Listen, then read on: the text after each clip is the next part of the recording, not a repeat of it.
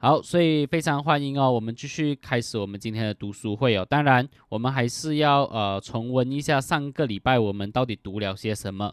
那上个礼拜呢，基本上我们读的呢就是读到这个犹大的皇室哦。所以其实我们会觉得很奇怪，为什么要特别提到犹大皇室哦？那从我们一开始在这个阅读当中，你就会发现哦，上帝一开始创造了亚当和夏娃，对吗？上帝创造了亚当和夏娃以后呢，我们看见人类就犯了罪。我们看见原本神要人去顺服他的话，OK，就是不要吃那个善恶树的果，OK，人要神啊啊，神要人呢去服从神的话。可是人没有服从神的话，神要人很好的治理这个大地，但是人也没有做好这个工作。OK，我们看见罪进入了世界，但是感觉人就好像这样子就完全毁灭了吗？没有哦，神就在创世纪三章十五节就留下了一个应许给人类。这个应许是什么呢？这个应许呢，就是啊，女人的后裔要击打蛇后裔的头。所以我在一开始也跟大家有讲解过了哦。为什么这个应许是福音的这个的原型或者原福音的胚胎呢？因为呢，原来当人类犯了罪过后，与神隔绝以后呢，神设立了这一个的应许呢，就让我们知道原来什么是福音。原来福音的最中心点不是告诉你说哦，所以你的生活啊，因为有耶稣在里面，你很满足等等。原来我们知道今天为什么我们的生命当中会有平不平安，我们会有很多纷争，我们会有很多不愉快的事情，其实都是因为罪在我们生命当中。但是罪要怎样被对付呢？我们看见原来都是人自己把罪搞出来，那上帝就立下一个应许是什么？就是女人的后裔要击打蛇后裔的头。就是原来福音的胚胎告诉我们，是罪恶一定要被洁净，罪恶一定要被消灭，这是福音。所以，我们千万不能忘记一件事情，在我们福音的本质里面，罪恶原本就是最根源的问题，而福音的福音的中心是要把罪恶给解决。所以，福音不是来满足你，让你快乐。正确来讲，说你为什么会在基督里满足快乐，是因为福音把这个罪恶给解决了。所以你才能在神的面前满足快乐，OK？你恢复到原本神创造人的这个心意和计划里面，就是顺服神的心意，管理好这个大地的心意里面，OK？这是我们之前提到的。当然，我们也在上面的故事都一直有提到一件事情，是啊，我们以为讲说夏娃的夏娃生了一个孩子叫该隐。该隐的名字是德哦，夏娃以为讲说，哎呀，原来上帝啊，真的如应许给我了这个真正的孩子，他要打帮我们报仇，打败这个蛇的这个后裔，打败这个蛇的头。可是我们看见该隐反而不像是神的后裔哦，不像是人的后裔哦，该隐反而做了什么事情？他杀害自己的兄弟亚伯，所以他反而更像是蛇的后裔哦。所以，我们再这样子来看一下，我们就发现到人的后裔跟蛇的后裔一直在做这个敌对的工作，包括挪亚的时候洪水灭世到巴别塔。所以，我们也提到的，到了约啊这个亚伯拉罕的时候，神选了亚伯拉罕。所以我们看见一个画面吗？就是原本神开始选了这个呃，神原本创造了亚当和夏娃，对吗？告诉说夏娃女人的后裔，你将会打破打打破这个蛇后裔的头，会消灭这个罪恶。结果我们一直在猜想到底是谁，到底是谁？诶，结果到亚伯拉罕出来的时候，神就跟亚伯拉罕立约，就很清楚的讲说，亚伯拉罕，你的后裔呢，就是要继承这个应许的。所以上一次我们也提到说，神他与亚伯拉罕立约，并且告诉亚伯拉罕讲说，我一定会守约保守到底，即使人类没有亚伯拉罕的后裔没有办法遵守这个约，这一切的后果都会由神来自己承担。所以，当我们读到这里，再读到再下去的时候，我们就读到，就在想说，哎，亚伯拉罕的孩子是谁呀？亚伯拉罕孩子就以撒，以撒的孩子是谁？就雅各，十二支派称之为以色列。结果，我们也看见雅各有好到哪里去嘛？也没有哦。雅各，我们也看见雅各也是一个很糟糕的父亲，偏袒小孩子，他也是一个很诡诈的人。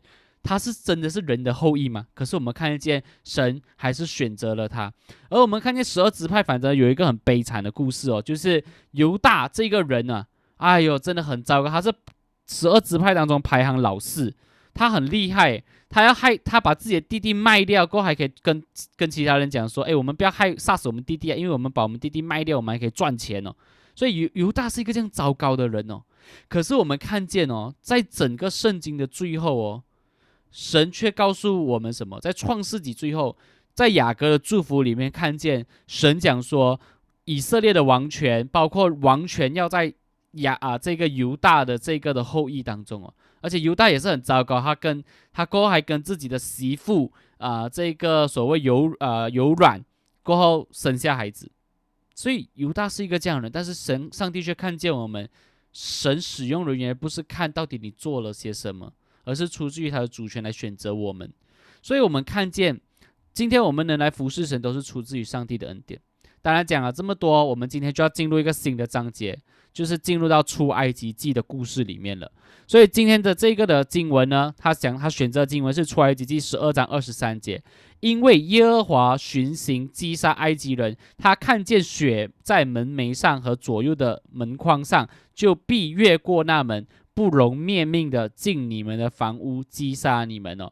这个是来自出埃及记十二章二十三节。我相信我们都对这个的经文应该会有点概念，就是知道说神要摩西带领以色列人出埃及，最后他就击杀这个埃及地的这个没有把血涂在门楣上的这个家庭的长子，结果整个城都在哀哭，最后以色列人就离开了埃及。所以我们就开始我们今天的阅读逾越节的羔羊。好，所以由我来先读哦，等一下才会请立新弟兄，过后再会请呃秀荣姐。OK，我们开始。为什么圣经里有这么多如此血腥的事？神难道不能省去律法、祭物和那些稀奇古怪的规矩，直接赐给人福音吗？你不是第一个这么问的人。许多基督徒都很难理解，为什么摩西律法是不可或缺的。本书篇篇幅有限。可能无法回答你的所有问题。在这一章，我们重点来谈谈律法，尤其是献祭的条例。我们主要来看出埃及记十二章中的逾越节，这要从上一章快进约四百三十年。前面我也说过，我们要加快步伐了。从出埃及记一开始，我们就发现亚伯拉罕一家实际上离神的应许之地更远了。把神的祝福带到万国，看起来也更加遥不可及。约瑟做埃及宰相的时候，亚伯拉罕全家下了埃及，住在那里，人数慢慢增多。在后来的四百年里，这个家族从起初在雅各带领下离开巴勒斯坦的七十人，成长为一个约两百万人的国家。这些人都是雅各的后裔，就是我们所熟知的以色列人。以色列是神赐给雅各的新名。不出所料，以色列人后来被埃及人视为威胁，特别是当一个不认识约瑟的新埃及王掌权之后，埃及人开始奴役亚伯拉罕的后裔，强迫他们做苦工。以色列不人不仅没进入神所应许的地方，反而饱受埃及人的欺压。那个时候，他们最大的需要是被解救。好啊，我想从刚刚我们读的这个部分呢，OK，那当然你们也可以看看这个呃。这个 share 的 screen 这里呢，我们就能知道一件事情。原来在整个的故事当中呢，我们看见哦，在创世纪最后结尾的时候，照理来讲，亚伯拉罕他们在埃及地应该算是很很很不错的，过得都很好的。但是呢，我们却看见在出埃及记的时候，一开始他们是苦不堪言的。为什么？就是因为不认识约瑟的新王出来了。你还如果他们还记得应许的话。他们应该是要把福分带到给万族，他们应该是要进到神所要去的地方。可是你看见一件事情吗？以色列人就停留在了埃及地这个地方。所以当有不认识的这个王起来以后呢，他们要做什么？这不认识的王呢，就开始苦待啊这个所谓的以色列人，苦待他们。当然，在以前的这个的呃教教会的讲道当中，其实我提到啊，为什么会有这些的故事哦，就是在出埃及记的故事里面。但是呢，我想更重要的一件事情是什么？这一切都在神的计划里面。神让不认识的这个王兴起起来，要奴役他们、欺压他们，为的就是什么？为的就是要将他们从埃及地这个地方罪恶之地这个地方，把他们给呼召出来，把他们给解救出来，去到神要他们去的真正的地方。OK，所以这个是大概我们可以知道的。现在我就请啊，Mr. Go 开始从这个这里的埃及人就是蛇的后裔，一直读到神所赐律法的基础。OK，啊，会有点长啊。OK，我就请 Mr. Go 来开始帮我们阅读。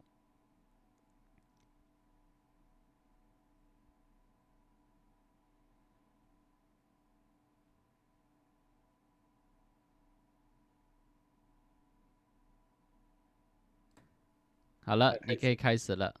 这里的埃及人就是蛇的后裔，他们正在兴起，要消灭神所应许的后裔。后裔为了阻止亚伯拉罕一家不断壮壮大，埃及的国王和法老下，呃，和法老下令杀害所有以色列人的男婴。不过，有一个婴儿却逃脱了这个这一厄厄运，他就是摩西。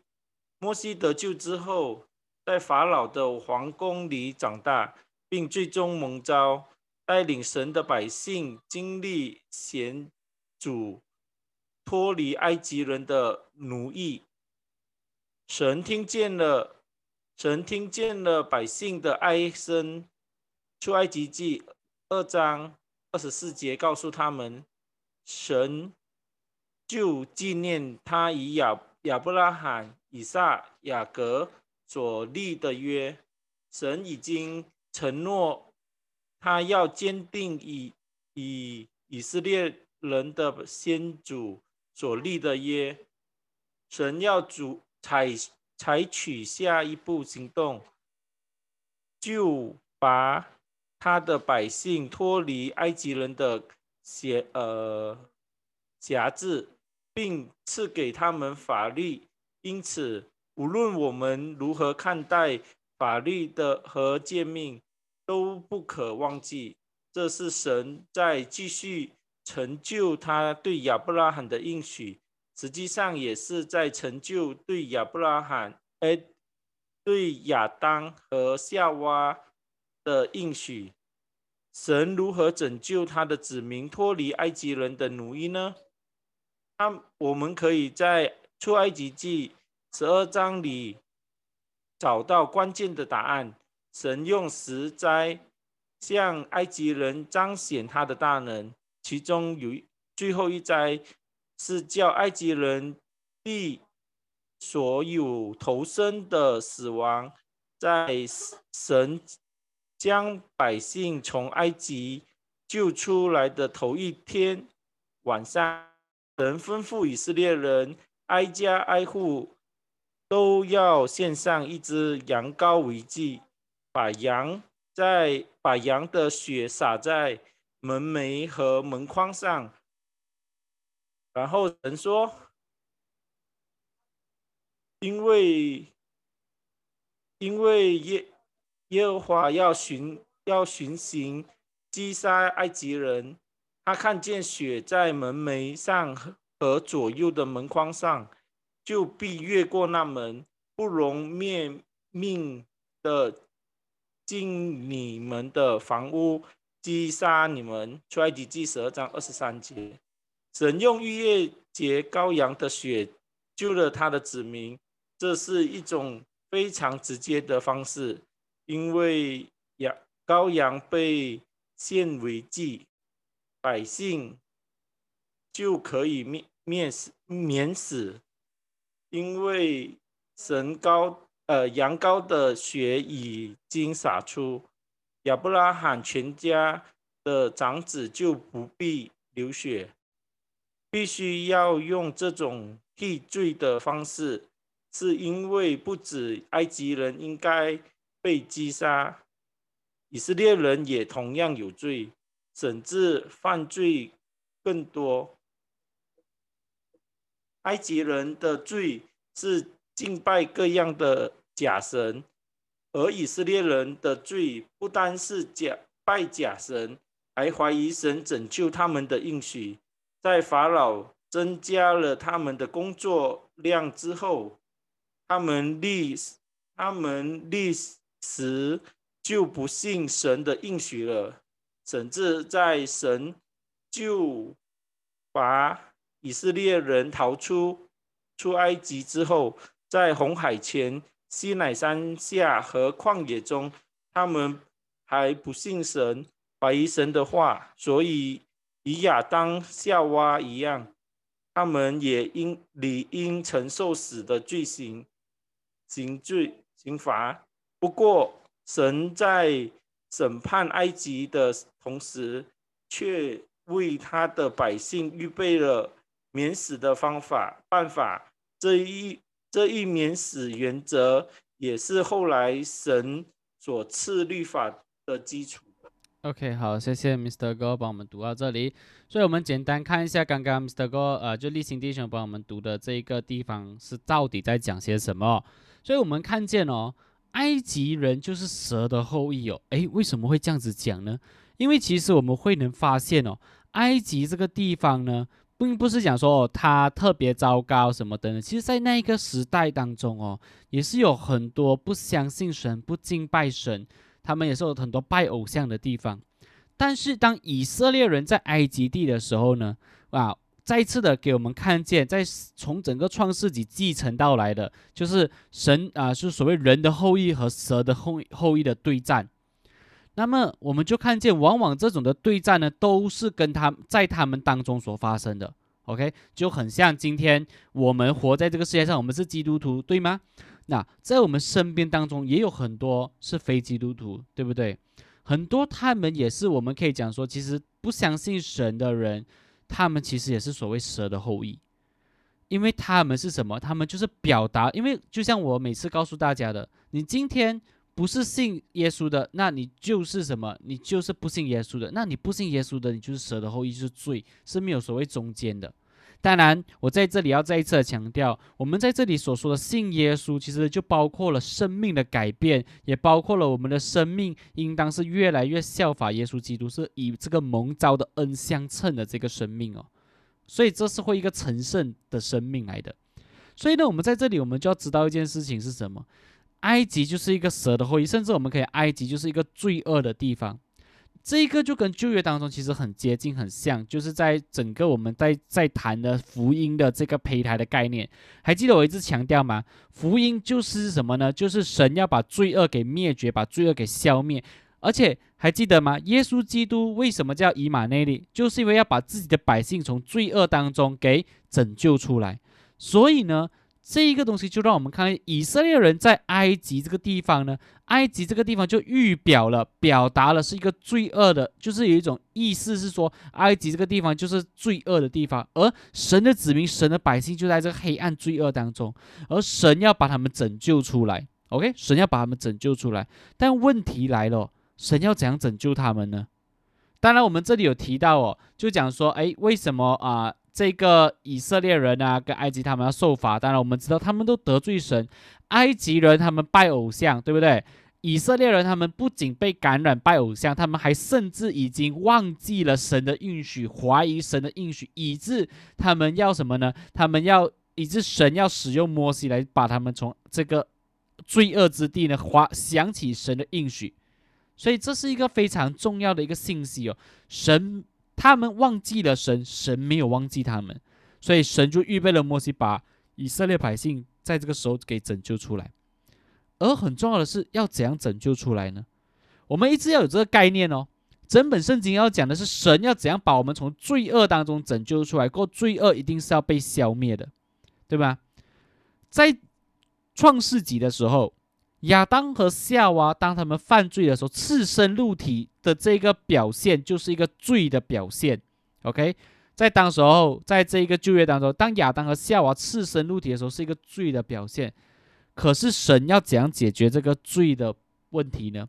神就杀了这一个所谓，当时候你你们要记得哦，在创世，在神看神创造这世界是美好的嘞，可是就因为最近的入进。罪进入这个世界，结果神就杀了什么？杀了一个动物，让这让这个呃被死这个死了的动物的的毛皮可以成为亚当和夏娃什么？他们罪的遮盖，他们罪的这一个羞辱的遮盖着他们，让他们不至于羞辱哦。所以要有牺牲。所以我们看见在出埃及记当中，我们也看见哦，这个牺牲是什么？神用逾越节的羔羊哦。告诉他们讲说，如果你相信，OK，如果你相信说今晚神要真的是寻遍整个以色啊，这个埃及地要杀死这些长子，你相信你要怎样避免？你相信的话，你就要宰杀一条一头羔羊，并且把它血涂在门楣上。当时候只要你凭着这样的相信哦，你就能得救。所以我真的会相信一件事情，如果在当时候不止以色列人，如果有埃及人，他也这样子相信的话，我觉得他是会得救的。而这一个就区分了谁是神的子民，谁是人的后裔，就是相信神的。你相信，只要把羔羊的血涂在门楣上，那么你就会得救。所以这个是我觉得当时候一个很重要的东西，就取在于讲说相信。当然，这里就给我们看见一件事情是：人若要从罪恶当中被拯救出来，那要怎样呢？肯定的一件事情，人如果我们要从罪恶当中被拯救出来的东西呢，我们一定要怎样？要有人牺牲，要有人代替。我们要相信这个牺牲、这个代替是能拯救我们的，就像我们相信耶稣基督的牺牲和宝血能拯救我们。同样的，我们也要看见一件事情：五人因着这个相信这个的宝血，这个的涂在门楣上的羔羊血能被拯救，对不对？那我们也看见一件事情：神的审判就临到那些不幸的人当中，神的审判就临到埃及地全地当中。所以给我们看见一件事情：神对待罪恶的方式有他的恩典，但同样，神对待罪恶也是有他严厉的一面，就是他一定要施行审判来对付罪恶。OK，所以请记得，罪恶神有恩典、有怜悯来拯救他的百姓，但同样的，神对罪恶是不姑息，并且是审判到底的。OK，好，我现在请秀荣姐从这个耶和华经过埃及地，一直读到这个流血受死的，应该是你这个部分哈。OK，好，我请秀荣姐来，你可以开始读了。耶耶和华经过埃及地，击杀一切投生的，却越过以色列家，涂抹了羔羊之血的房屋，因为替罪的羔羊死了。长子就不必死。虽然我们之前看到过这类暗示，知道替代原则是圣经中的一个重要法则，但这是第一个清晰的例子。在这第一个逾越节，羔羊替代以色列人的长子受死，神看羔羊的。记住，以拯救他的百姓免受审判，至少目前是这样。不过，这类祭物也有一个大问题：百姓很快就需要下一个祭物。我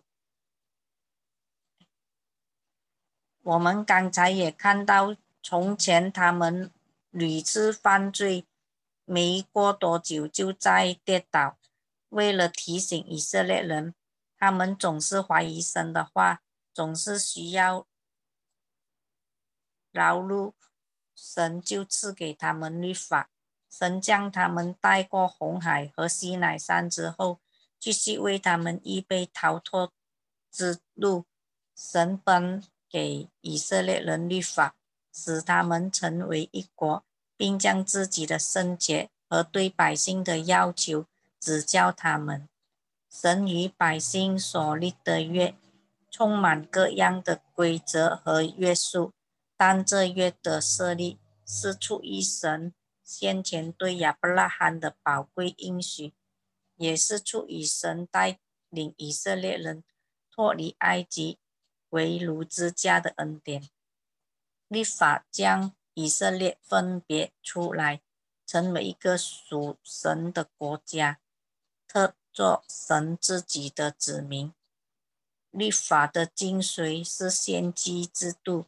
每年做祭司的立位人，也就是雅各的儿子立位的后代，都要献上数百个祭物。若要遵守律法上的诫命，亚伯拉罕所有的子孙。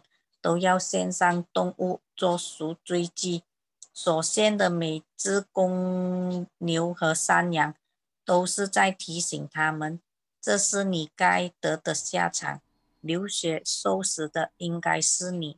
OK，好，谢谢秀荣姐帮我们读到这里，所以我就也一样的，我们来看一下刚刚阅读的这个部分在讲些什么。所以就像我刚刚所说的，呃，我们都知道一件事情是。神他设立了一个献祭的方式呢，让以色列人可以怎么样呢？让以色列人能透过献祭的方式把罪归给那个祭物，并且透过这样的方式呢，能得到存活下来。OK，能得到存活下来。所以我们就看见一件事情哦，这个替代的这个羔羊哦，在出埃及记的时候呢，这个替代的羔羊的概念哦，原来是圣经当中一早就有了。所以你讲耶稣基督为什么要死这件事情哦，你真的以为是到新约才是啊？神的突然间想到哦，我不如叫耶稣为你们去死。你看见吗？原来从创世纪开始，刚刚我提到那个所谓替代的那个动物的毛皮，对不对？到了这里出埃及记，再一次的给我们看见替代的这个的呃这个的这一件的事情。所以你我们就清楚一件事情，诶，原来。耶稣基督拯救我们的这个替代的这个计划哦，是早就在神的心意里面了的。我们还没有出世的时候，神就已经想到，神要用这样的方式来拯救我们了。所以呢，其实我们就能看见，在这个逾越节当中是非常清晰的一件事情：是羔羊要代替以色列人受死。OK，那我们为什么这里讲羔羊要代替以色列人长子哦？你要很清楚的，这个有这个概念哦。因为呢，圣经称以色列就是他的长子，OK。当然，这个以后我们会提到为什么会有这样的一个称呼。所以呢，我们就要明白一件事情是：每一次当以色列人在献祭的时候哦，他们神赐给他们律法等等的目的是什么？神赐给他们律法真的是要苦待他们吗？或者换句话来讲，今天神要我们去顺服他的话，真的是为了虐待我们吗？哎，讲真的，如果做基督徒很自由多好，想做什么就做什么。哇，礼拜天崇拜不要来啦，就是干脆好好的可以做工啊，哇，可以睡到很迟啊，为什么不要这样子更好？神为什么要还要叫我们继续服侍他？为什么我今天不可以要过同性恋的生活就过同性恋的生活？为什么呃我不可以一次过娶很多老婆？我可以搞一大堆的小三什么等等？为什么我不可以偷谋拐骗？这么我们一定要老老实实的过活？为什么我一定要顺服神？我们会不会觉得说哦神是不是要苦待我们啊？但是为什么神要赐下律法给我们呢？神赐下律法的原因给我们是为了拯救我们。我们看见律法的一个制度，就是告诉神的百姓一件事情是什么：你们能透过替代的方式，把这个的罪给归给什么呢？归给这个祭物，让这个祭物来承担这一切。所以今天为什么神赐下律法给我们？我们要知道一件事情，诶，神没有先告诉以色列人讲说你要这样做，你要这样做，我才拯救你。没有哦，我才把你从埃及地拯救出来。没有，神是把以色列人从埃及地拯救出来以后，才给他们律法。所以我们可以这样子讲：神赐下恩典以后呢，神才赐下律法给我们。所以有律法的人代表什么？是在上帝恩典里面的人，所以才有律法。所以每一次的献祭，每一次的啊，这一个所谓的在律法当中呢。很重要的是什么？要提醒着我们，原来本来我们是不配得可以去遵行神的律法的人，但是神却怎样呢？神却让这个祭物再次提醒我们，原本该受死的是你，你连要遵行我律法你都不可能。可是今天却借着祭物能代替这一切。同样的，这也提醒我们，今天我们每次看到耶稣基督为我们死，对不对？我们很感动，我们很流泪，但是我们有没有扪心自问一件事情？该受死的原本就是我们自己，该受这些刑罚的是我们自己，但是上帝却怎样呢？预备耶稣基督来代替我们，所以，我们每一次看见在基督的恩典里面，我们应当想到一件事情：是责备我们自己，反省我们自己，流血受死的应该是我们自己。好，所以接下来就由我来继续读。每年全以色列都要庆祝逾越节，来纪念他们的先辈当年在埃及度过的首个逾越节。每年全以色列每个家庭都要献上一只羊羔作为替罪的祭物。现在，请你暂时把自己当做一个以色列人。你若真正明白献祭的意义，就会知道犯罪的后果就是死。但是在伊甸园里，神已经应许他要除掉罪恶的恶果，最终将蛇消灭。这些祭物不得不年复一年的献上，却还是不能真正的除掉罪恶。我献祭实际上就是承认我本是自己该死的，除非有一个更大的祭物来替我赎罪，否则我只是在拖延时间，根本没办法逃离那必要临到的刑罚。所以我需要一个更大的祭物。神赐下律法有很多的目的，其中最明确也是最重要的一个目的，就是指出百姓的需要。更大的祭物尚未来到，这祭物必要消灭蛇，反转被神咒诅的恶果。因此，我们能得出这个结论，就是神应许的后裔将通过献上一个永远完全的祭物，将罪除掉。神救他的百姓脱离埃及为奴之家，是用羊羔替代以色列民的长子。那时救赎方式已经确立下来。在第一个逾越节，我们看到了神在律法中所立的救赎方式。摩西之约也表明一个更大的祭物不可缺少。这就将我们引向那位神所应许的后裔。好，所以呢，刚刚我们在这里所阅读的呢，刚刚我很快的读过这篇幅呢，就再一次提醒我们。原来也提醒以色列人，如果你是一个以色以色列人，你就要知道，哦，我犯罪，我又要献祭；我犯罪，我又要献祭。你明明知道讲说神告诉你一个替代的方式，可是你每一年都要这样子不断不断的献祭。其实这应该更加提醒的你的一件事情是什么？你知道你自己该死，你知道自己得罪神，你总是会不断的犯罪，但也提醒你有一个更大的祭物，要完完全全解决你的罪。他要把罪完全的消灭，他并且要解决你的罪，所以我们看见了，原来在出埃及记的时候，已经有告诉我们，最终耶稣基督就是那一位要完全完完全全献上的祭物哦。OK，所以这里真的是值得我们去赞叹和惊叹的，觉得哇，原来神已经预备这一切了，神已经预备了这一切了。所以当这里。告诉我们讲说，原来律法啊这些等等啊，都是指向那个谁呢？指向神所应许的后裔的时候，我们应该要知道，那就是耶稣基督。为什么我这样子讲？因为在路福路加福音二十四章四十四节哦，耶稣亲自的告诉门徒讲什么？经上所有律法、先知书所说的话，一切都是指着我所说的。所以整本圣经的中心是谁？是基督。整本圣经的中心是基督。你在旧约当中读到耶稣基督，你就是读对了；你在新约当中读到基督，肯定也是读对的。所以我们要戴着这样的眼镜，带着这样的思想来读圣经，才是正确的读法。OK，好，我继续读下去。新组成的以色列国离开西乃山之后，在沙漠中漂流了四十年，因为他们不住的犯罪，在旷野中不断的受探、受试探、跌倒，神却仍然施恩，带领他们最终进入应许之地。神使以色列人胜过原本占据这应许之地的列国，好叫摩西的接班人约书亚最终可以向百姓宣告：耶和华你们神所应许赐福于你们的话，没有一句落空，都应验在你们身上了。此时，神赐福给以色列人，让他们好像生活在伊甸居。伊甸园中一样，神以律法来治理以色列百姓，直接启示他们，亲自住在他们中间，赐福给他们，又引领百姓进入他所应许的美地。可是百姓却和亚当夏娃一样，总是怀疑神的话，藐视神的律法，想要离弃神。他们对神的治理感到不满，最终他们决定要和周围的外邦人一样，立一个王治理他们。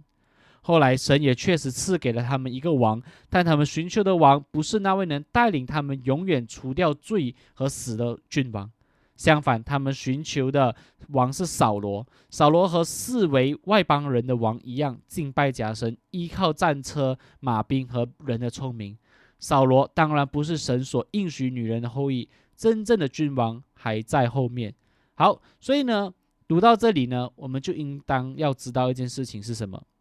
我们这一个所谓的旧约的这个历史哦，这一个旅程哦，你发现到一件事情，从一开始神选择了人要以人跟他一起同住，管理好顺服神的话，管理好这个大地，到以色列国哦，到以色列啦，他们在应许之地在迦南地的时候，他们也是应当有神的同在，并且顺服神的话，OK，应当也要过这样的生活。可是他们怎样啊？